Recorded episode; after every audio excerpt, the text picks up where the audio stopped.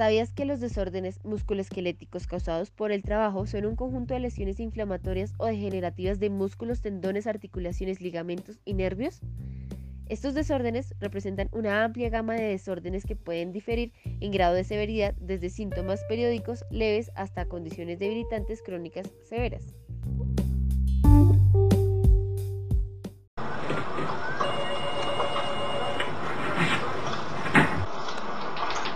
Además de esto, son lesiones o daños a los tejidos corporales, primeramente a los músculos, tendones, nervios y vasos sanguíneos, y que incluyen una gran variedad de lesiones y enfermedades que resultan de exposiciones repetidas o durante largo tiempo a estrés físico que se han ido desarrollando con el paso del tiempo por diversas fuerzas externas.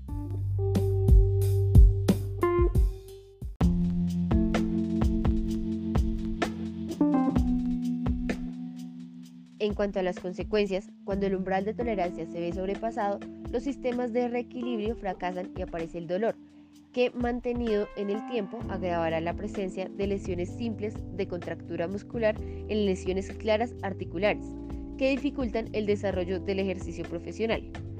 Estos dolores se localizan más frecuentemente en cuello, espalda, hombros, codos, muñecas y manos. En las enfermedades musculoesqueléticas predomina el dolor como síntoma y consecuentemente una cierta alteración funcional. Puede afectar a cualquier parte del cuerpo y su gravedad va desde fatiga postural reversible hasta afecciones periarticulares irreversibles. En una primera fase se producen síntomas de forma ocasional, pero luego de forma permanente y crónica.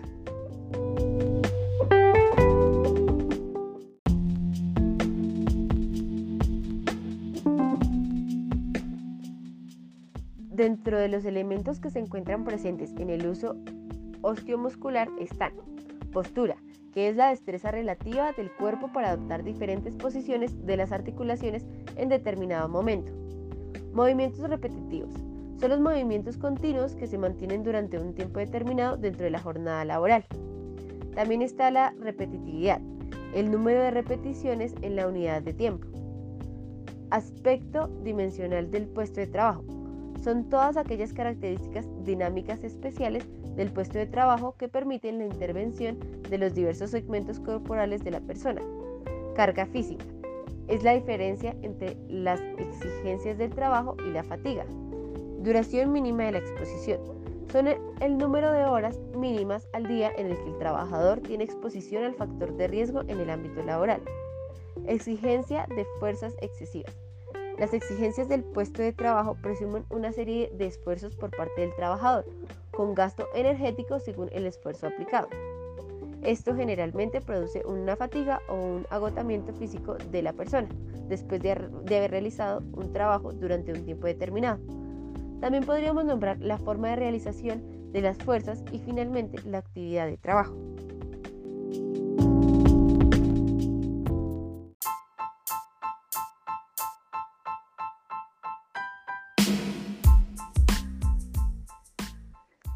Las principales enfermedades encontramos cuatro, que son, primero, el dolor lumbar, que se define como la sensación de dolor o molestia localizada entre el límite inferior de las costillas y el límite inferior de los glúteos, cuya intensidad varía en función de las posturas y la actividad física. Suele acompañarse de limitación dolorosa del movimiento y puede asociarse o no a dolor referido o irradiado. Segundo, el síndrome del túnel del carpo, es la neuropatía por compresión del nervio mediano a través del túnel carpiano, caracterizada por dolor, parestesias y entumecimientos en la distribución del nervio mediano. Epicondilitis lateral y epicondilitis medial. En la lateral se debe a la inflamación y el microdesgarro de fibras de los tendones extensores del antebrazo. Los síntomas incluyen dolor en el epicóndilo, lateral del codo que puede irradiarse hacia el antebrazo. Y en la medial es la inflamación de la masa de los músculos pronadores flexores que se originan en el epicóndilo medial del codo. En cuarto lugar encontramos la enfermedad de Kerbein. Es una tenosinovitis estenosante del tendón del extensor corto del pulgar y del abductor largo del pulgar dentro del primer compartimiento extensor.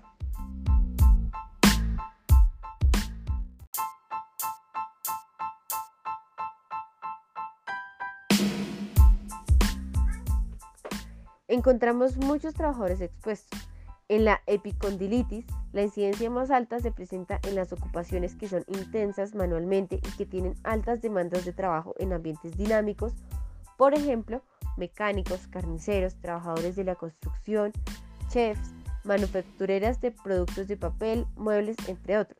También está relacionado con deportes como tenis y golf. En la enfermedad de Kervine, ocupaciones de alto riesgo y actividades como tejer, operarios de conmutador, digitadores, pianistas, golfistas. La prevalencia es mayor en las industrias de costureras y ensamble de vehículos. Y por último, el síndrome del túnel del carpo. En esta se encuentran trabajadores eh, con actividades vocacionales como bordar, tejer, pintar, uso de instrumentos musicales, labores domésticas como lavar, planchar, restregar, barrer, trapear, por lo cual es muy común en mujeres dedicadas al trabajo doméstico.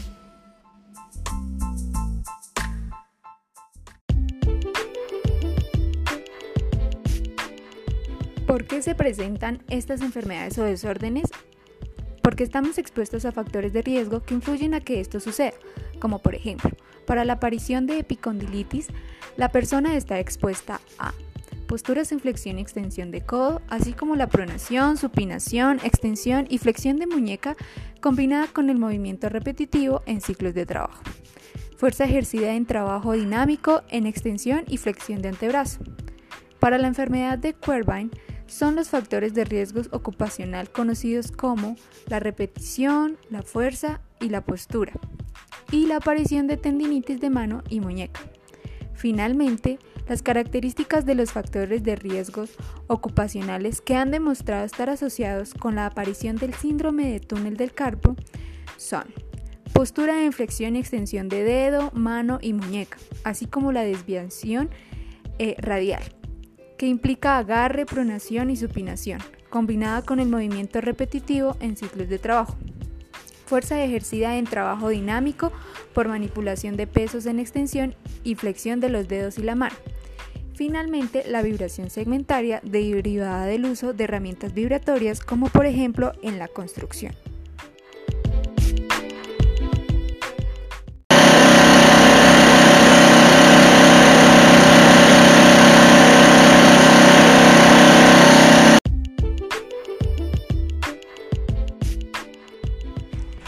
Existen diferentes exámenes o herramientas que permiten identificar estos desórdenes.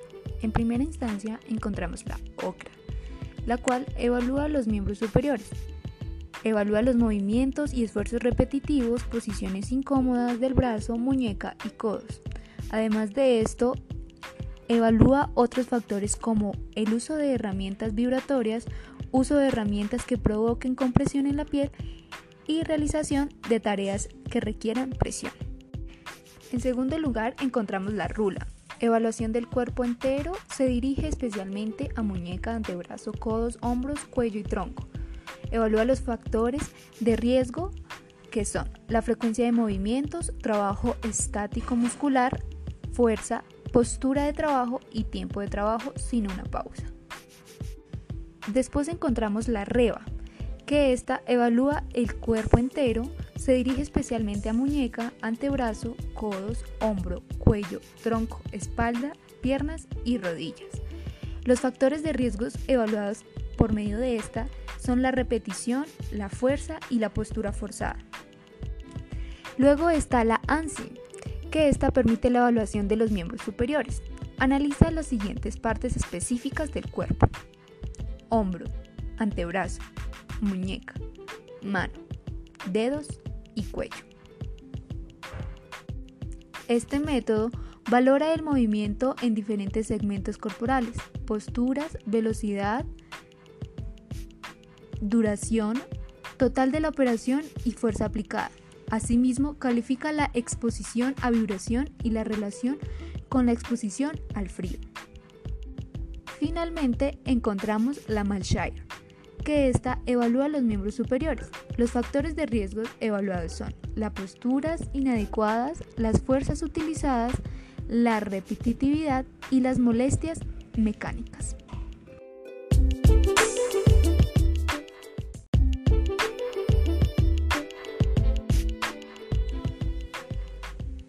El tratamiento está orientado hacia los miembros superiores, relacionados con el trabajo de forma conservadora, tomando como metas el control del dolor, el reposo del segmento y mejorar y preservar la capacidad funcional del mismo.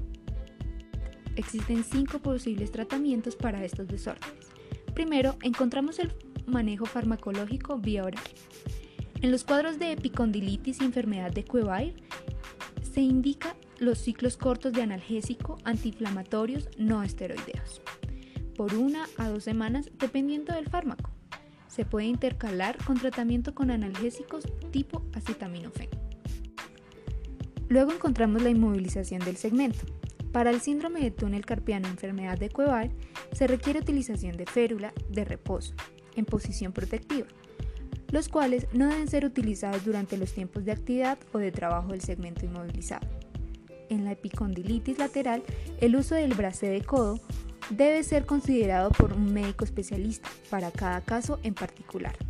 Si bien puede estar indicado por periodos breves, puede inducir riesgo osteomuscular adicional, atrapamientos nerviosos o agravar el estado agudo del desorden. Enseguida encontramos el manejo físico terapéutico. Se indican modalidades terapéuticas pasivas y terapia manipulativas para el paciente con enfermedad de Cuevar y epicondilitis. El tratamiento puede ser relacionado inicialmente por un fisioterapeuta y continuando mediante planes caseros con control por fisioterapeuta o médico.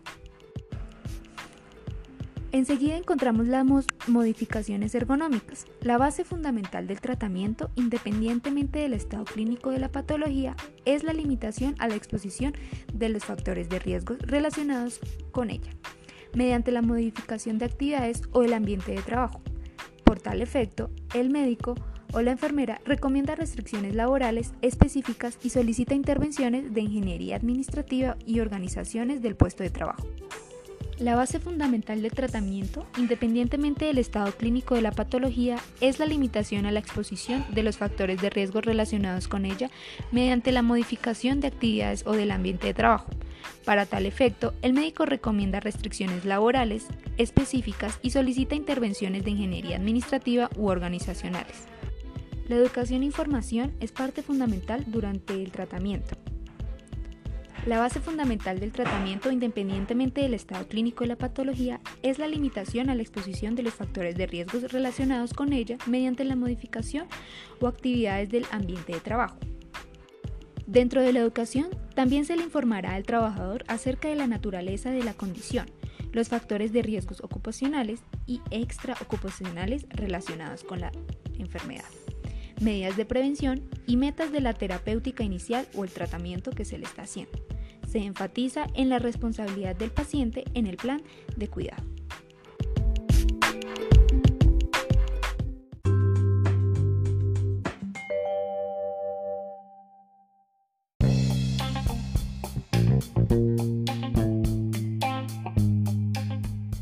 Recuerda, ¿es posible prevenir estos desórdenes? Sí. Primero, hay un control de riesgos específicos. Para este se hará identificación, evaluación y control de los riesgos presentes en el puesto de trabajo mediante la intervención ergonómica, incluyendo aspectos de diseño y o rediseño del puesto de trabajo, herramientas, materiales y equipos, organización del trabajo, aspectos psicolaborales, entre otros.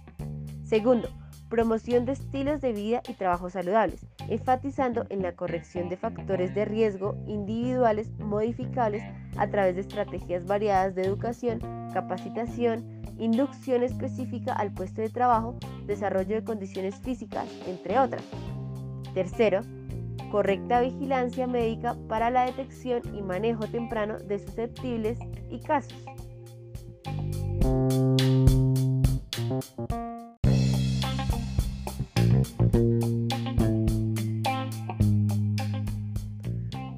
Por último, se recomienda que se generen programas de rotación buscando disminuir tiempos de exposición, así como programas de pausas activas que busquen el control de enfermedades musculoesqueléticas.